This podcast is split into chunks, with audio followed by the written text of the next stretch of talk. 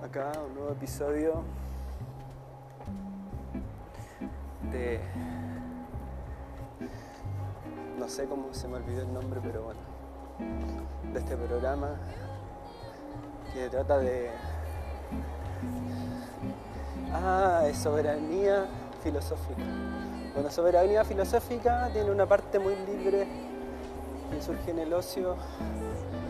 El ocio aparece y en realidad la creatividad y demás conexiones interesantes que se pueden dar en nuestras mentes eh, llegan de forma inesperada y de golpe eh, mejor que con, tan controladas con más frecuencia o son distintas, qué sé yo.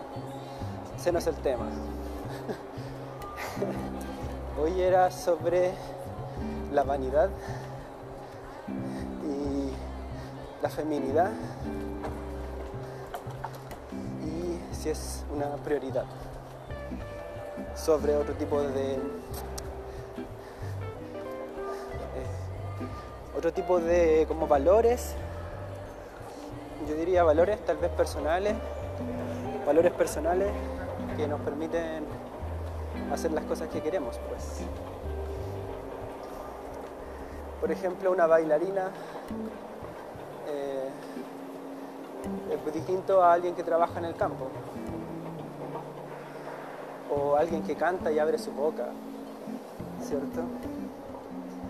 Y eso es interesante cómo esa vanidad nos puede hacer eh, movernos hacia ciertas decisiones, ciertas decisiones súper relevantes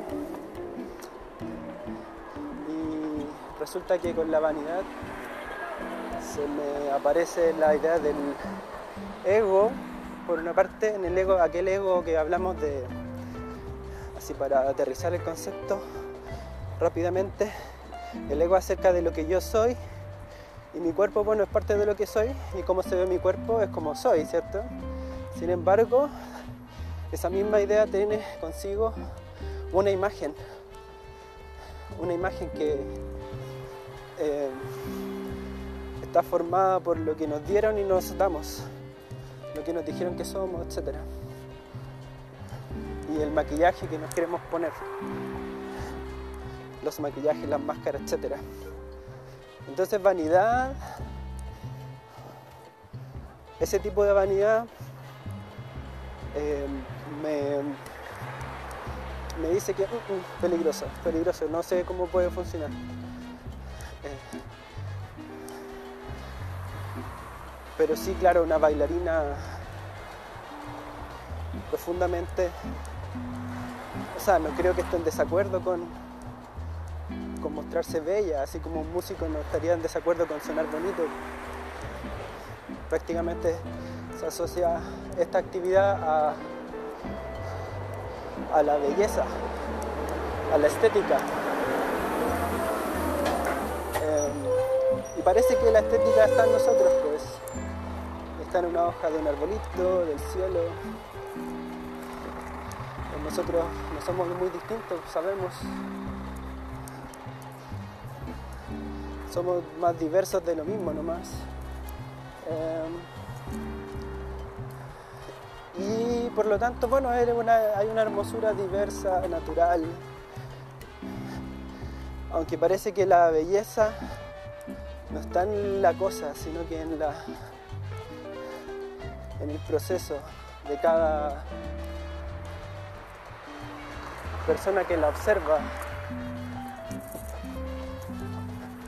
Eso, esas son unas palabritas en este programa de soberanía filosófica que trata de,